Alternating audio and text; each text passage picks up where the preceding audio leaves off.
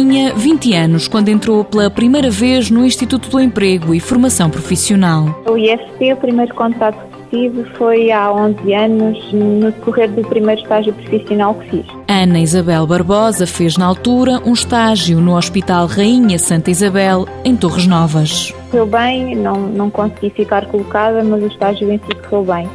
Depois houve uma mudança brusca da administração e não quiseram absorver hum, tanto os trabalhadores precários como os estagiários que haviam na altura. Poucos dias depois, voltou ao trabalho. Depois, entretanto, estive num gabinete de contabilidade, seguidamente fiquei colocada nos serviços administrativos de um hipermercado aqui na zona do entroncamento. Voltou a ficar desempregada, mas usou o tempo para fazer uma nova formação, o que lhe permitiu melhorar as qualificações.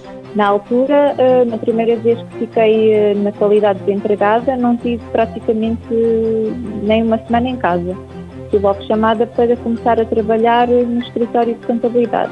Agora, na segunda vez que fiquei desempregada, esgotei o prazo máximo de tempo de desemprego que podia ter e, e não consegui. Consegui mesmo ali na reta final conseguir o estágio profissional para fazer. Terminou o estágio e ficou na empresa. Atualmente é responsável dos recursos humanos.